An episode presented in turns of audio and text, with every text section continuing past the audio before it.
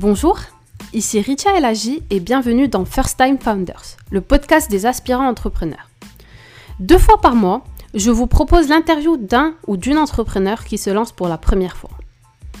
Ici, on démystifie la réussite. Loin des strass et des paillettes qui collent à la peau du monde de l'entrepreneuriat, mes invités vous parleront de leur vécu, de leur parcours et de leurs difficultés. J'espère que cet échange va vous pousser à mener à bien tous vos projets et vous fournira la dose d'inspiration et de motivation qu'il faut pour vous lancer. Bonne écoute Cette semaine, j'ai le plaisir de recevoir Mamoun Alaoui, le cofondateur et COO de Pelico, une plateforme intelligente et collaborative de gestion des opérations industrielles. Mamoun va nous parler de son job chez Criteo, des débuts et du lancement de Pelico, de son aventure entrepreneuriale, de ses challenges au quotidien et de bien d'autres sujets encore. Hello Mamoun, merci beaucoup pour euh, ton temps. Est-ce que je peux te demander de te présenter rapidement et de me parler un peu de Pelico? Bien sûr. Bonjour Rita tout d'abord et merci de me recevoir. Euh, donc moi je suis Mamoun. Euh, je suis ingénieur de formation. J'ai fait mes études à Centrale. C'est là où j'ai rencontré mon associé actuel Tariq. Euh, et j'ai toujours été passionné par euh, le fait d'avoir un peu la double casquette entre la compréhension des enjeux business et le fait d'avoir de, de l'impact dans le monde économique et la compréhension des enjeux techniques. Ce qui m'a amené à bosser dans pas mal d'industries différentes, dont la finance de marché, euh, le monde technologique, d'abord chez Rocket Internet, puis dans le conseil, notamment sur les questions de modélisation quantitative, et ensuite, revenir dans le monde de la tech euh, chez Criteo, où j'ai passé 4 ans à faire un peu tous les métiers de la data, de data analyst, analytics manager, product manager sur les métiers de la data. Et puis ensuite, euh, j'avais envie de. Alors, c'était une expérience extraordinaire de bosser chez, chez Criteo, qui était donc un des fleurons de l'industrie technologique française, et puis un, environnement hyper stimulant, avec des gens brillants, et, euh, et, surtout très, très ludique et très enthousiasmant, mais dont la finalité, c'était quand même de vendre du clic. Et donc, il manquait un petit peu ce, cet aspect de quelle est la valeur que j'apporte dans le monde réel pour tout ce que j'ai reçu en termes d'apprentissage et de connaissances, qu'est-ce que je rends à la société?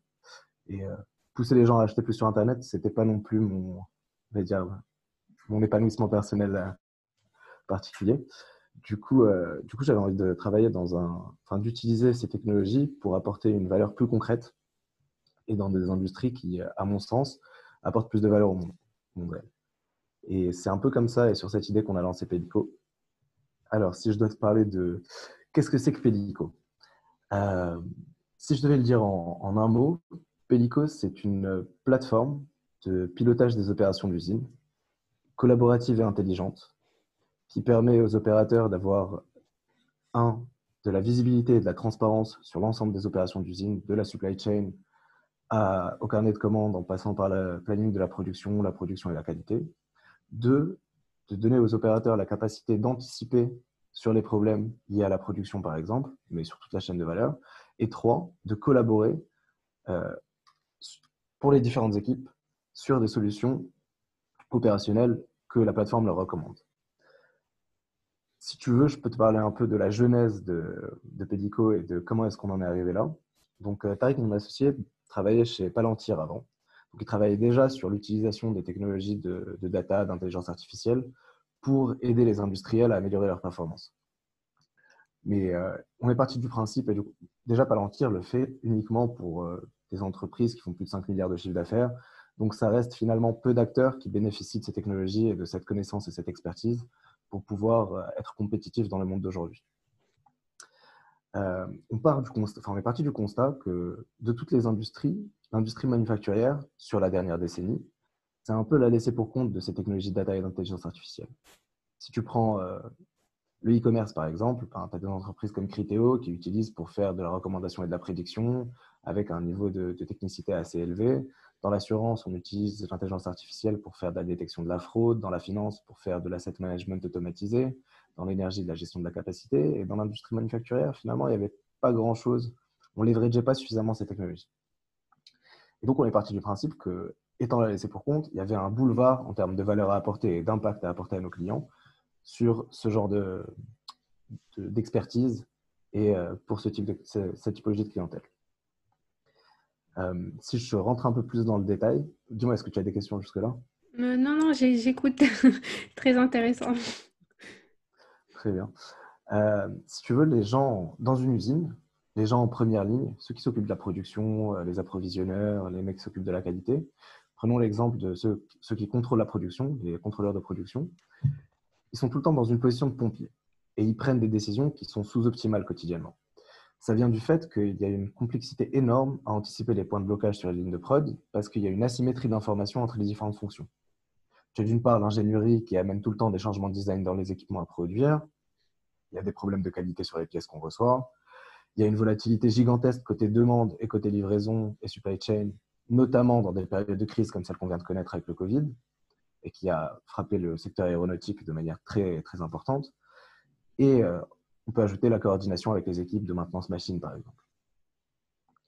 En plus de ça, tu as une complexité croissante due au switch d'une économie qui était sur un modèle de production de masse à une économie aujourd'hui qui est plus sur un mix produit en petit volume et sur des cycles beaucoup plus courts.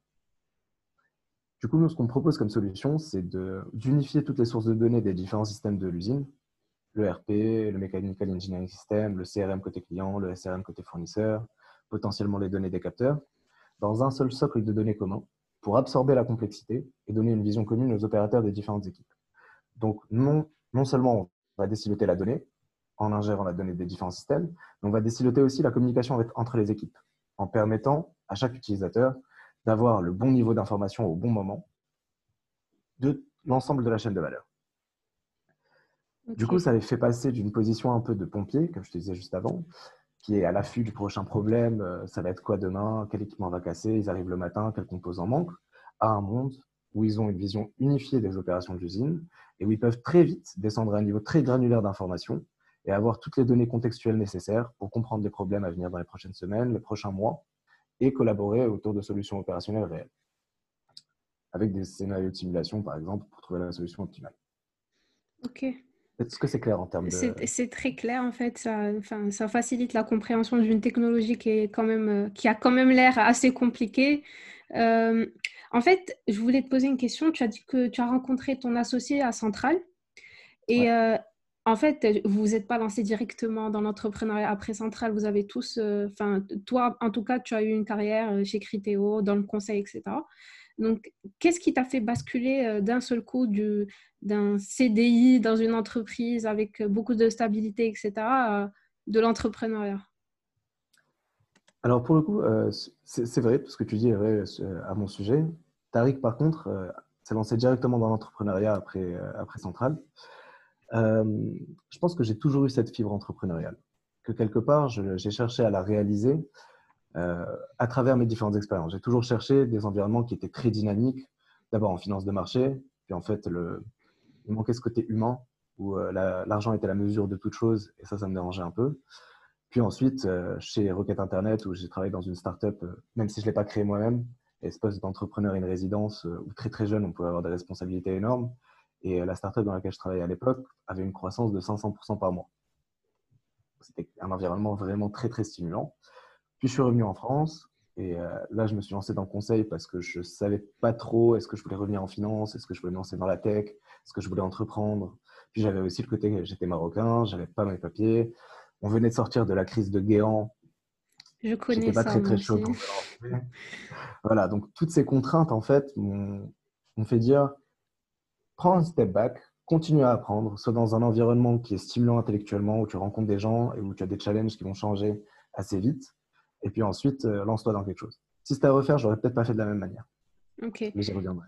Et euh, alors, comment tu as choisi euh, Tariq pour associer Comment, en fait, comment vous... Est-ce que vous... J'imagine que vous êtes resté en contact, et... mais comment ça se fait que vous avez, après des années, créé Pellico Après des années après la fin de vos, de vos, de vos études? Alors, de, donc de mon côté, quand je suis revenu dans la tech et que je bossais chez Criteo, j'ai senti de... au début Criteo, c'est on était à 800 au moment où je suis arrivé. Il y avait encore énormément de flexibilité pour prendre la décision. Il y avait de la marge de manœuvre. Et à n'importe quel niveau de l'entreprise, on sentait qu'on avait un impact sur la top line. Mhm. Je parlais avec le top management une fois par semaine. Enfin, il y avait une véritable euh, sensation de participer à cette aventure entrepreneuriale. Même si c'était déjà une boîte côté au Nasdaq, il y avait encore cette espèce de fibre de vivre l'aventure. Au bout de 4 ans, c'est une boîte qui était passée de 800 à plus de 3000 personnes, qui s'était beaucoup plus structurée.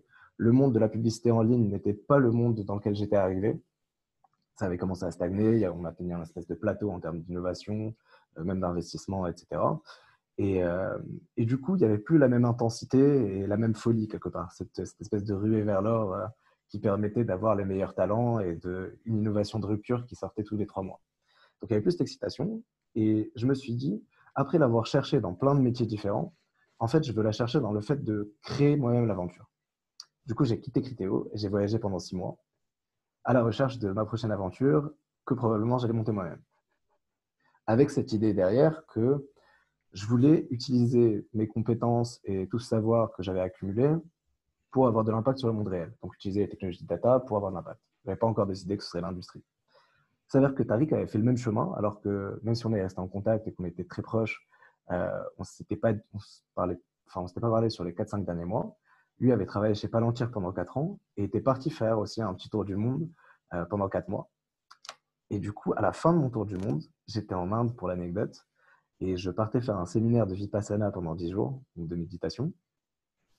Et il n'y a pas de téléphone ni quoi que ce soit pendant les 10 jours, euh, ni droit d'écrire, ni droit de lire. Et la veille du départ, je reçois un coup de fil de Tariq qui me dit euh, Salut, comment ça va? Est-ce que tu veux qu'on prenne un café? Je lui dis C'est un peu compliqué, à part si tu peux me rejoindre en Inde là tout de suite. Et du coup, euh, c'est à quel sujet? Il me dit Écoute, euh, j'ai quitté Palantir il y a 4 mois et j'ai envie de remonter une boîte et j'aimerais qu'on la monte ensemble. Donc là, il me pitch le truc. Ça correspondait exactement à ce que je voulais faire. Et en plus, lui, il avait déjà un peu un pied là-dedans parce qu'il l'avait fait à très grande échelle avec Palantir. Et je me dis, c'est l'occasion parfaite. Mais je voulais pas non plus lui dire oui et puis ensuite revenir sur ma décision. Donc je lui ai dit, écoute, je vais aller méditer pendant 10 jours. Je vais réfléchir en long, en large, en travers. Et quand je reviens, euh, on décide.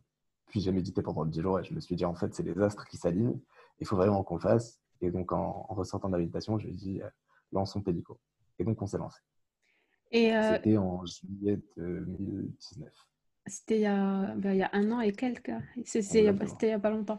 Et euh, en fait, du coup, quand tu as décidé de te lancer avec Tariq, est-ce que vous vous êtes dit, bon, là, il faut qu'on pose carte sur table et qu'on se dise tout maintenant, avant, euh, que Pellico ne devienne euh, une grosse, grosse boîte? Vraiment faire un peu le pacte d'associés dès le début et poser carte sur table et parler de tout ce, qu'il faut, euh, de tout ce dont il faut parler dès le début. Alors, on n'a pas, pas créé un pacte d'associés au début à proprement parler. Déjà, on a monté la boîte à trois. Donc, au début, on, a discuté lui et moi. Puis on s'est associé aussi avec Joe, Jonathan, qui pour l'histoire était le CTO de la première boîte de Tariq. Donc il y avait des liens très forts euh, entre Tariq et moi et des liens très forts entre Joe et Tariq. Nous deux, on ne se connaissait pas. Mais assez vite, ça a bien cliqué et puis euh, l'aventure a, commencé. Et oui, dès le début, on s'est posé, on n'a pas écrit de vrai pacte d'associés. Par contre, on s'est fait un gentleman agreement sur parole d'honneur où on a posé un peu sur un coin de table toutes les problématiques qui pouvaient arriver qu'est-ce qu'on cherche de cette aventure sur l'aspect financier, sur l'aspect entrepreneurial, sur l'aspect impact chez les clients, quel type de boîte on veut lancer, quel genre d'ambiance on veut avoir, quel type de personnes on veut recruter, euh, qu'est-ce qui se passe si quelqu'un veut sortir, qu'est-ce qui se passe si quelqu'un fait une faute lourde, euh, qu'est-ce qui se passe si on s'entend plus? En fait, tous ces cas de figure ont été évoqués.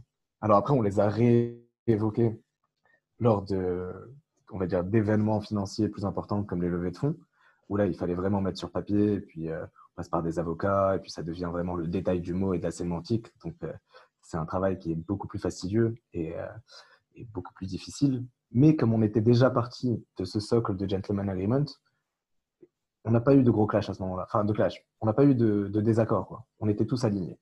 C'est juste faire trouver à l'avocat le bon mot pour que ça, ça nous couvre un maximum. D'accord. Et du coup, comment est-ce que, quand on est trois comme ça, euh, enfin, j'imagine que euh, John était, euh, enfin, allait devenir CTO de toute façon, mais comment est-ce qu'on décide qui va occuper la place du CEO C'est la place tant convoitée par tout le monde, mais. Non.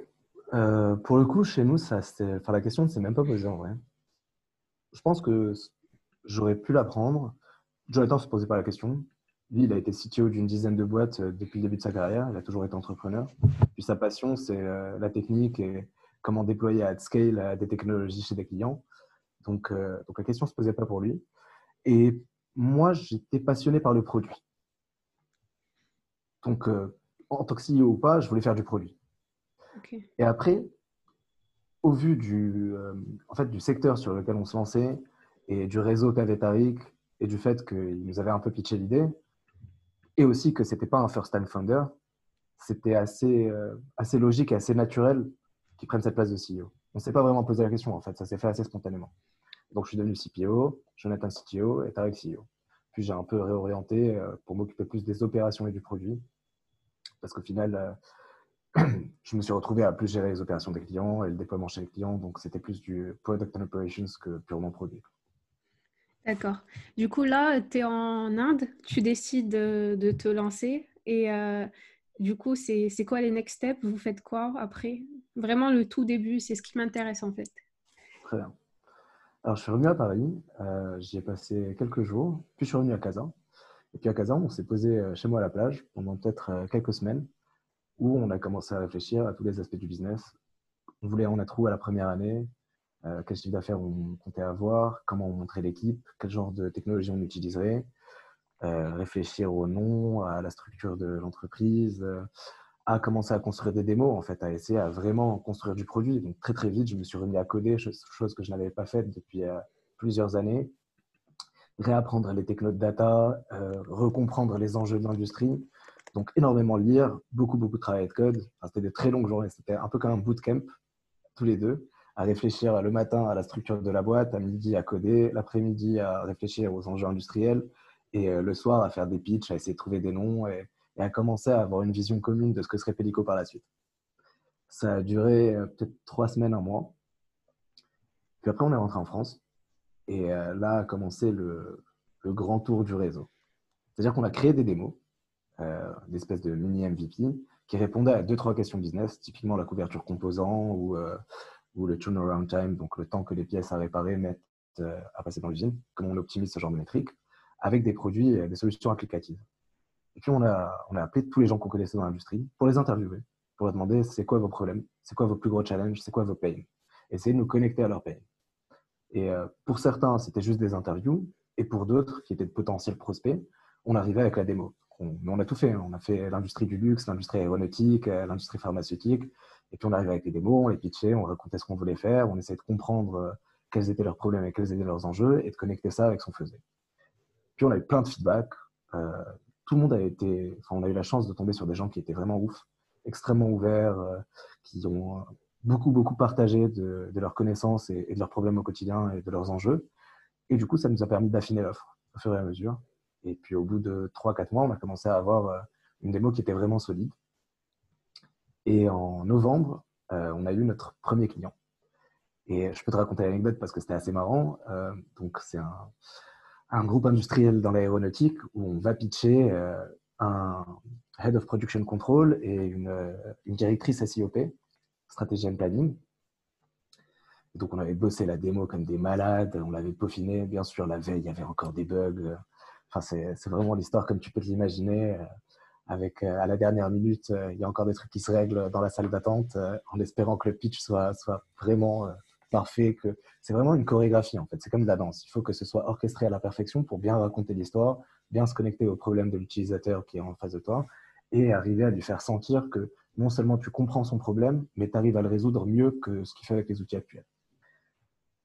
Et du coup, on arrive, on pitch, on commence la démo, tout se passe bien, ça descend bien, il n'y a pas de bug.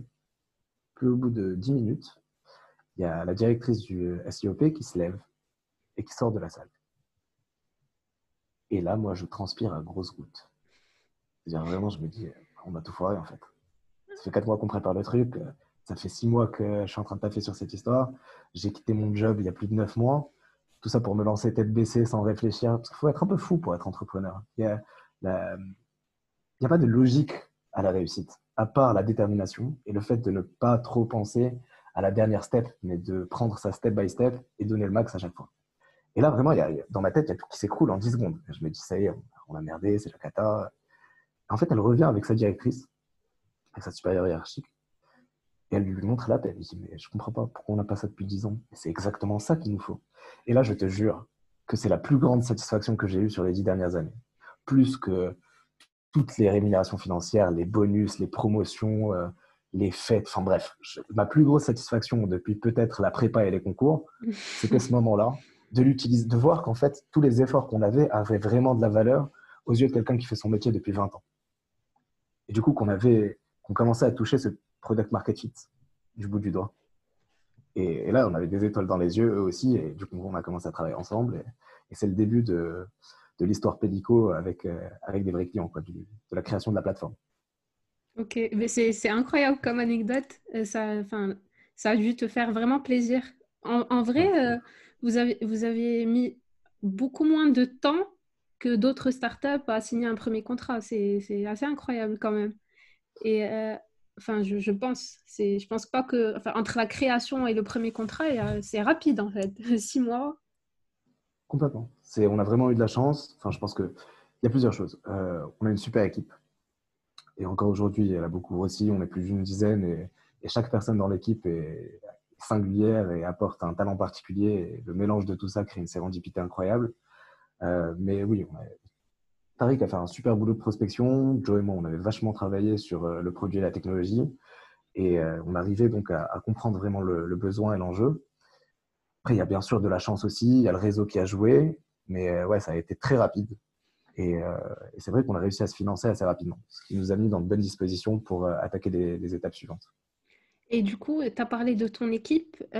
comment est-ce que tu as recruté les... Vous avez recruté les, premières personnes qui ont rejoint votre équipe? Alors, notre premier employé, Timothée, premier pélican, pas le terme employé, on se considère vraiment comme une colonie. Pélico, c'est aussi une colonie de pélicans parce que c'est un oiseau qui euh, voyage ensemble, migre ensemble et il y a cette notion de tout le monde a de l'ownership dans la boîte. Euh, a été mon, premier stagiaire chez Criteo.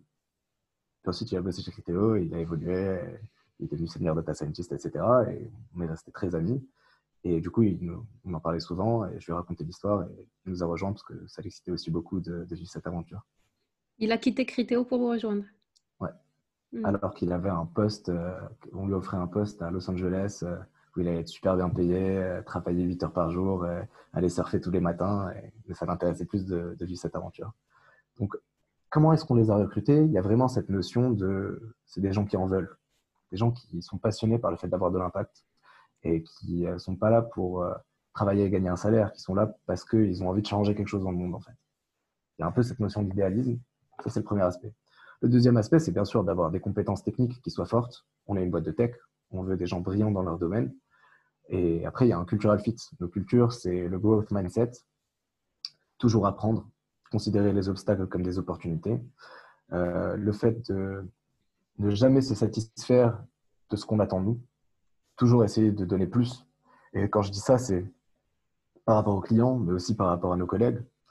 Euh, toujours mettre les gens dans des situations où euh, on dépasse leurs attentes.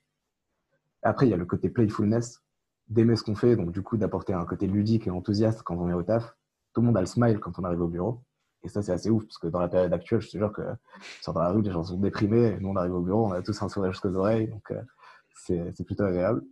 Et euh, voilà, il y, a, cette notion de valeur ou même de vertu qui est très importante dans le recrutement. Et puis ensuite, il y a la notion de, vision et de, et de compétences techniques, bien sûr. Et euh, on a beaucoup essayé de recruter plus à travers nos réseaux qu'en utilisant des cabinets de recrutement, euh, ce genre de choses. Euh, peut-être pour rester sur le recrutement, de ce que j'ai appris cette dernière année, c'est que nous, enfin, moi en tout cas, j'ai toujours beaucoup vécu avec cette notion d'intuition. Je fit ou je fit pas avec les gens. Et j'ai recruté un peu comme ça mes premiers. Mais en fait, on a très vite arrêté le voodoo hiring et c'est très important d'essayer d'avoir une structure pour voir comment on recrute les gens. Donc de se dire, c'est quoi, de créer une scorecard, c'est quoi les axes sur lesquels j'attends mes, mes, partenaires? Et ensuite, d'évaluer les gens et les candidats sur ces axes-là. Donc c'est ce que je pourrais recommander à tous les first-time founders. C'est très bien d'avoir de l'intuition, c'est ce qui permet de, de, sentir un peu les choses, mais euh, c'est très très important les gens que vous recrutez au début. Et du coup, c'est très important de structurer la manière dont vous, pouvez penser le recrutement. D'ailleurs, si, euh, ça peut aider, euh, euh, Marc Laurent de chez Kerala a publié une série d'articles sur le recrutement avec plein de ressources, des scorecards, des, vraiment des job descriptions, vraiment tout ce qu'il faut pour recruter ses premiers employés et, même une roadmap de recrutement sur 18 mois. Donc, je conseille vraiment aux gens d'aller regarder ces articles, qui sont vraiment très intéressants. Et du coup, oui, tu as raison, moi je suis complètement alignée avec ce que tu viens de dire. J'estime que le fit, c'est important, mais si on recrute co-fit, euh, une, entreprise, euh, c'est pas, c'est pas un groupe d'amis, même si ça peut l'être, mais c'est pas un groupe d'amis. On doit d'abord euh, trouver quelqu'un qui match avec ce qu'on recherche et qui va mener l'entreprise vers le sommet. Et du, et du coup, là, vous, vous commencez à recruter. Pendant ce temps-là, vous, vous financez comment Avec avec vos contrats? Enfin, Avant même de signer le premier contrat, vous vous, vous êtes financé comment? Bah Déjà, on ne se payait pas. Donc, euh, tous les trois mois, on ne s'est pas payé. Enfin, euh, Tariq et moi, on s'est pas payé pendant un an. Ok. Bah, quand, à peine commencé à se payer. Euh, mais c'est aussi parce qu'on voulait favoriser le fait que tout ce qu'on gagnait était réinvesti dans l'entreprise. au début, on ne se payait pas, donc on n'avait pas de charge. On n'avait pas, enfin, il n'y avait pas grand chose à dépenser. Donc, une entreprise de services technologiques, on n'a pas besoin d'acheter des machines, etc c'est nos ordi, mais bon, est déjà, donc euh, ça, marchait. Euh, oui, on s'est financé avec les contrats. En fait, assez rapidement, en, février et mars, quand on a commencé à avoir de la traction, les premiers clients, voir que ça marchait bien, euh, avoir du MRR, etc., on s'est dit que on avait suffisamment de trésorerie pour commencer à recruter, mais on voulait recruter de manière un peu plus agressive.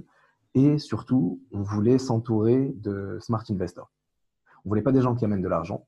On voulait faire un précide on ne voulait pas des gens qui amènent de l'argent, on voulait des gens qui amènent de la compétence et de l'accompagnement.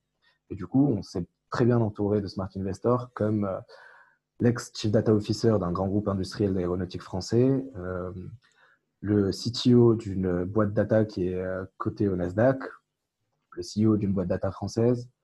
Et donc, tous ces gens-là qui ont mis un peu d'argent, qui nous ont donné un coussin de trésorerie aussi, qui nous a permis d'être un peu plus tranquilles sur les premiers recrutements, mais qui nous ont surtout apporté du challenge sur la vision du produit, la vision technique et, et aussi, bien sûr, euh, des intros dans l'industrie, euh, surtout dans, dans, les industries manufacturières où euh, c'est des grosses boîtes qui ont plusieurs décennies, voire plusieurs siècles pour certaines. et donc, il y a un monde assez d'entre-soi. C'est beaucoup plus facile d'y rentrer quand on a des cheveux gris dans l'industrie qui viennent nous faire les intros que quand trois jeunes trentenaires viennent dire je vais vous expliquer comment travailler. Ok. Et du coup, est-ce que ça a été compliqué pour vous en tant que Marocain de, de, pénétrer un peu dans ce monde qui est très, euh, très blanc, très euh, franco-français, on va dire? J'imagine que vous êtes tous franco-marocains aujourd'hui, mais euh, enfin, voilà, quoi, vous êtes d'origine marocaine, c'est bien ça? Ouais, complètement. On est, on a, enfin, Tariq et moi avons grandi au Maroc, on a eu la nationalité française par la suite. Jonathan, non, non lui, il était français depuis le début. c'est effectivement un monde assez français. On n'a pas spécialement ressenti ce point de ce que j'imaginais naïvement avant d'y rentrer, j'imaginais que ce serait beaucoup plus dur que ce que ça n'a été. En fait, euh, au final, je pense que la, compétence technique et le fait d'avoir une vraie valeur pour le client, ben, c'est ce qui prime avant tout. Euh, avoir du réseau, ça aide certainement, mais on en avait aussi de par euh, nos écoles, nos expériences professionnelles. Tariq avait bossé dans le secteur pendant assez longtemps, donc il connaissait des gens. Et du coup, ça nous a aussi permis d'ouvrir ces portes-là.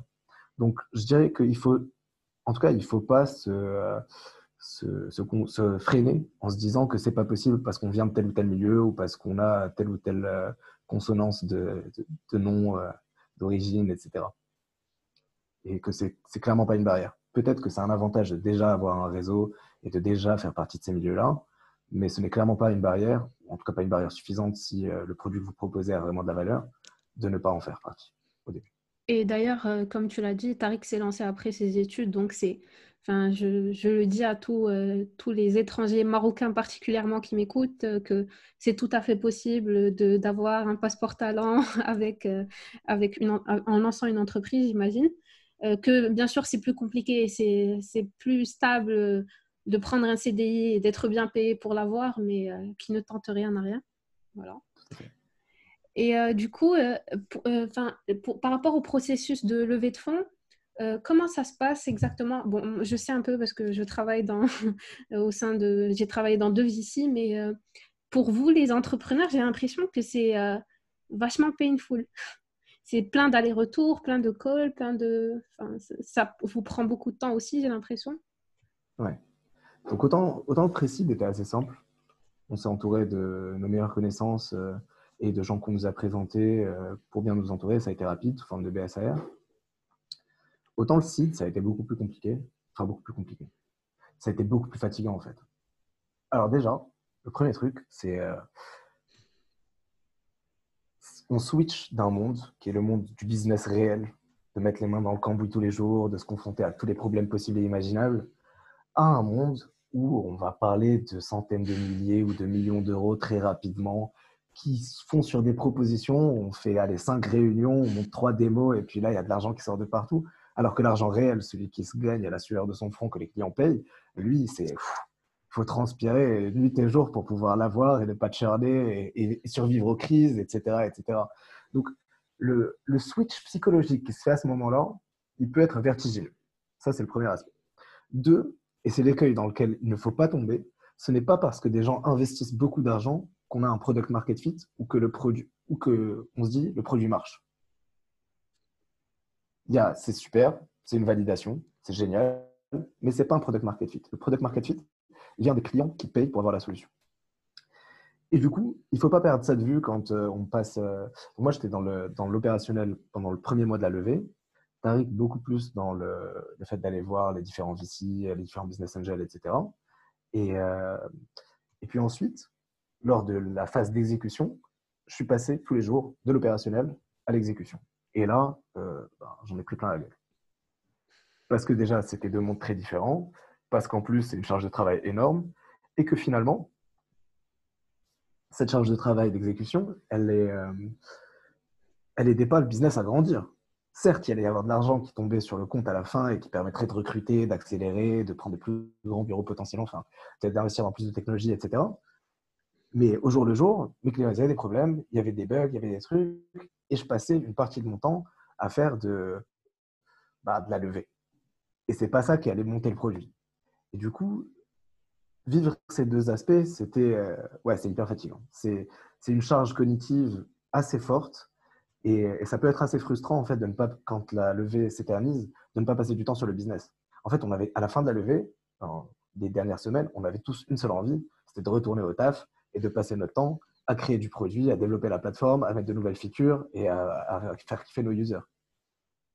Je me rends compte en fait que euh, en fait, je travaille dans un fonds d'investissement impact et je me rends compte que le temps que passe un entrepreneur à nous parler, à répondre à nos questions, enfin, ça se compte en heures. Et s'il si, il fait ça pour chaque fonds, ça doit lui prendre euh, vraiment en termes de, enfin, en termes de temps, ça doit lui prendre la quasi-totalité de son emploi du temps. Et euh, franchement, je ne sais, sais pas comment vous faites parce que ça a l'air vraiment dur de répondre à toutes les questions de personnes en plus qui, qui en soi ne connaissent pas aussi bien l'industrie que vous. Je ne dis pas que les VC n'ont pas de légitimité, légitimité ni quoi que ce soit, mais il faut tout le temps expliquer la même chose à des gens qui s'y connaissent quand même un peu moins bien. Ça doit être dur, donc franchement, bravo. Et, euh, et, du coup, euh, là, vous, vous, avez levé. Donc, c'est quoi vos next steps? Alors déjà, si je peux revenir sur ce que tu disais juste avant et donner un conseil, c'est euh, peut-être que quelqu'un gère ça et déléguer le reste, ce qui s'est un peu passé chez nous. Comment ça déléguer le reste Ah, ok. Et qui a délégué ses tâches opérationnelles quotidiennes au reste de l'équipe pour pouvoir se consacrer pleinement à la levée. Parce qu'effectivement, ça prend tout son temps. Ça prend plus que 20, enfin, plus qu'une journée de travail par jour. Donc, il faut quelqu'un qui soit à fond là-dedans. Et tu penses que prendre, euh, par exemple, utiliser les services d'un lever, euh, euh, ça peut aider ou ça prend quand même énormément de temps pour l'entrepreneur? Je pense que ça prendra de toute façon beaucoup de temps. Je pense que c'est bien de garder la main un peu sur l'histoire qu'on veut raconter. Euh, comme on n'a pas fait appel à ces services, je ne m'exprimerai pas sur le sujet. Je n'ai pas vraiment le, de recul pour pouvoir dire si oui ou non. Et du coup, ouais, next step. Euh, aujourd'hui, ce qu'on veut, c'est vraiment. Euh, il y a deux choses. Déjà, le but de, de la levée, c'était d'accélérer sur le développement de la plateforme produit. Donc, de renforcer les équipes RD en allant recruter des devs full stack, euh, machine learning scientist, euh, des fronts, euh, des data engineers et, renforcer le, côté tech pour pour avoir une plateforme qui est de plus en plus robuste et préparée au scaling.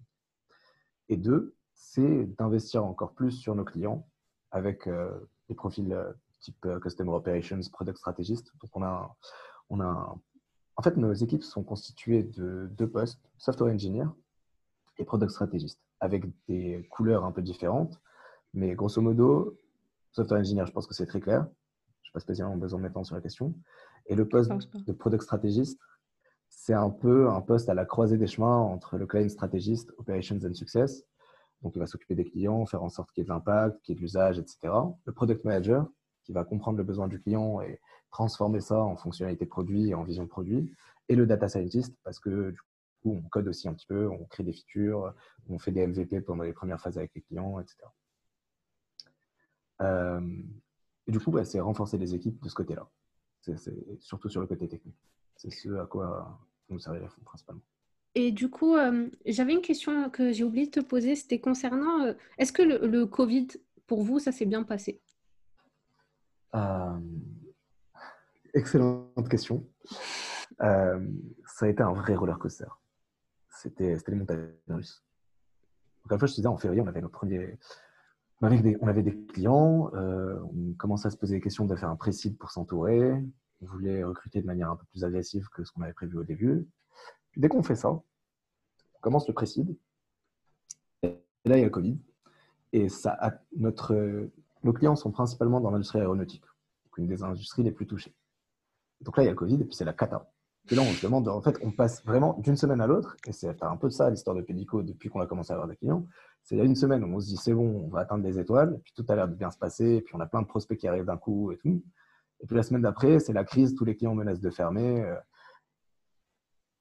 Si tu veux un peu de chiffres, euh, donc on a réussi à rester chez nos clients.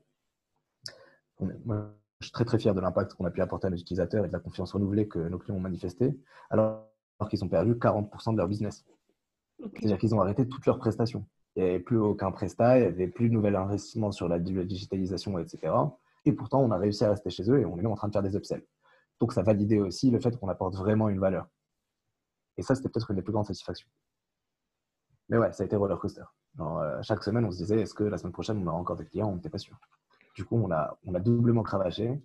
Euh, du coup, j'ai pas vu la crise passer. Enfin, le confinement, moi, je sais pas de quoi il s'agit. J'étais en train de, de, coder, de passer des coups de fil à longueur de journée et travailler avec les équipes de dev jusqu'à des heures indues.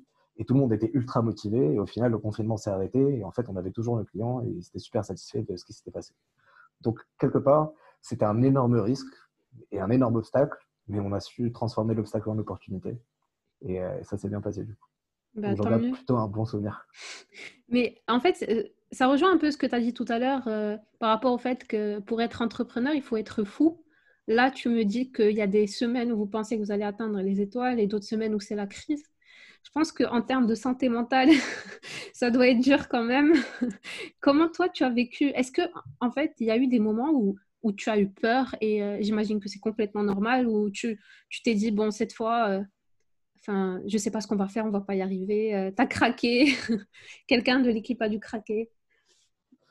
Alors déjà, euh, non, personne n'a craqué, mais parce que parce qu'on était très soudés et parce que je pense que quand quelqu'un était un peu en down, l'énergie que les autres manifestaient lui redonnait le regain d'énergie et de motivation pour pouvoir se, aller plus loin. Et euh, on a tous des high standards, et donc des fois on peut se challenger assez fort les uns les autres, mais toujours d'une manière hyper constructive, ce qui nous a permis d'avancer assez vite et assez bien. Euh, ouais, il y a quand même des moments où effectivement, en termes d'énergie et de motivation, c'était hyper dur je pense que le secret dans ces cas-là, c'est euh, pas au niveau du taf, c'est au niveau du reste. L'équilibre de la vie perso, euh, de bien manger, faire du sport. Moi, je médite tous les jours entre 20 minutes et une heure par jour. Sans ça, je pèterais un câble, c'est ma soupape de décompression. C'est le moment où je me dis, mais en fait, tout est relatif. Demain, tu as deux jambes, ton cerveau. Euh, voilà. Et tu es, en train de kiffer l'aventure. Donc, même s'il y a plein de choses stressantes, le, le verre à moitié plein plutôt qu'à moitié vide et profite des choses qui sont sympas dans cette histoire au lieu de commencer à se stresser pour tous les problèmes. Parce qu'en fait, il y a tellement une infinité de problèmes que si, si tu habitues ton cerveau à se conditionner, à stresser pour les choses qui ne vont pas, là, le monde est noir. Mais noir, c'est un vortex. J'aime beaucoup ce que tu viens de dire. J'aime beaucoup ce que tu viens de dire. Je suis d'accord. Mais du coup, comment tu programmes ton cerveau? Parce que je sais que notre cerveau est flexible et qu'on peut le programmer, mais quand on est habitué à stresser, euh, mm. c'est très compliqué. Et dans des situations comme, euh, par exemple, les tiennes, les entrepreneurs, euh, où ils, peuvent se retrouver dans des situations vraiment, vraiment difficiles, comment est-ce qu'on fait pour relativiser?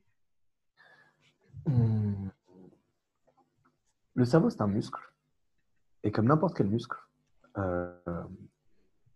faut le travailler. Tout est une question d'habitude. En neurosciences, il y a un principe qui s'appelle le principe de Hebb, qui dit que plus on active un réseau neuronal, plus il s'active tout seul. En fait, c'est exactement ça. Il faut prendre des habitudes cérébrales, émotionnelles, cognitives, qui permettent de ne pas avoir de, enfin, de ne pas être euh, conditionné par le biais négatif. En tant qu'humain, on est conditionné par le biais négatif. Ça vient de l'époque de la préhistoire, parce que derrière les buissons, il y avait peut-être un tigre ou un mammouth qui allait nous tuer. Sauf qu'aujourd'hui, dans le monde moderne, il n'y a plus ces risques, mais on a gardé cette habitude de voir d'abord le risque que l'upside. Et en fait, au fur et à mesure de travailler son cerveau, de la méditation aide beaucoup pour ça, mais de se re-rappeler du côté positif des choses ou de l'opportunité qu'il y a au lieu de voir l'obstacle, de voir l'obstacle, de voir comment il est, etc. Et de ne pas stresser et de se dire qu'est-ce qui, comment est-ce qu'on peut se servir de ça pour grandir, pour faire mieux ou, euh, comme une opportunité, comme une poche d'efficacité, etc. Au fur et à mesure de faire l'exercice à chaque fois, bon, au début c'est un exercice qui est artificiel, puis on se dit bah ouais mais je stresse quand même, donc en fait ça marche pas vraiment cette histoire. Puis au bout d'un mois, en fait, ça va mieux. Puis au bout de trois mois, en fait, on commence à prendre l'habitude. Puis au bout de six, ça devient un réflexe. Puis au bout d'un an et deux ans, ça devient vraiment, le cerveau va être à l'affût des opportunités au lieu d'être à l'affût des problèmes. C'est une manière de framer le problème qui ne va pas le considérer comme quelque chose de négatif, mais comme une source d'opportunité. Et en plus, il est assez cool, c'est que ça se diffuse sur le reste de la vie aussi, pas juste sur le milieu professionnel. D'accord, donc vous avez entendu euh, méditer, méditer, méditer. Et euh, ok, euh, une dernière question que je pose un peu à tous mes invités. Tu fais quoi de ton temps libre quand tu n'es pas sur Pélico Et si tu as du temps libre, parce que j'ai pas l'impression que tu en as. alors, j'en ai un petit peu quand même. Enfin, j'en prends, je me force à en prendre. Et de plus en plus, en fait, il y a aussi, au fur et à mesure qu'on scale, en tant que dirigeant, le nombre de sujets explose, le nombre de personnes à manager augmente beaucoup. Et pour pouvoir être un bon manager et faire en sorte de donner d'outiller au mieux et de donner le meilleur environnement pour favoriser l'émergence de l'innovation, il faut vraiment préparer les one-to-one, euh, les meetings d'équipe. Enfin, c'est extrêmement important de, préparer ce genre de choses et de les considérer comme aussi important que des livrables aux clients, par exemple. Et du coup, ça prend beaucoup de temps et le nombre de sujets, et, sauf que la journée, elle est incompressible. Il y a 24 heures, il faut dormir 7 heures au moins pour ne pas devenir euh, complètement taré. Donc, euh, il, y a, des gaps de productivité à prendre. Et pour avoir ces gaps de productivité, comme je te disais avant, il faut, dans sa vie perso, trouver un équilibre. En faisant du sport, euh, en voyant ses amis, ses parents, sa femme, son mec, etc. etc. moi, dans mon temps libre, alors je lis beaucoup le problème, c'est que je lis en plus des trucs qui sont un peu en relation avec le travail. Déjà, la lecture, le fait de prendre un livre, c'est un temps qui est plus lent. Ça me laisse focus sur un seul sujet pendant longtemps. Donc, ça repose certaines parties de mon cerveau. Euh, je médite, je fais du sport, je joue beaucoup de musique. Je ne sais pas si tu vois autour, mais il y a ouais, je vois la guitare. des instruments. Et euh, ça aussi, ça m'aide beaucoup. Et ensuite, ben, je vois mes amis, euh, je sors un peu, je vais dîner. J'étais très fêtard dans ma jeunesse. Je le suis beaucoup moins aujourd'hui parce que j'ai plus l'énergie de pouvoir faire les deux. Il faut, choisir ses combats. Mais, euh, mais c'est extrêmement important ouais, de continuer à avoir une vie sociale et, de, se, et de se mettre une discipline. Euh, là, je commence à essayer d'établir des règles où, euh, après 21h, je ne prends plus de call sur le taf. Je peux encore répondre à des mails, faire un Slack, un truc comme ça, mais au début, avec Tariq, ça nous arrivait à 1h du matin, on était au hôtel en train de réfléchir à des sujets. Là, on s'est dit, si on veut pouvoir être efficace, il est très important qu'on mette euh, un cadre qui soit discipliné et qu'on le suive. Ok. Merci beaucoup. J'aime beaucoup ta conception euh, de la vie et euh, de l'entrepreneuriat. Donc, merci beaucoup. Je pense que cet épisode va parler à beaucoup de personnes. Et je te dis à très bientôt. À très bientôt. J'étais ravi d'y participer. Merci.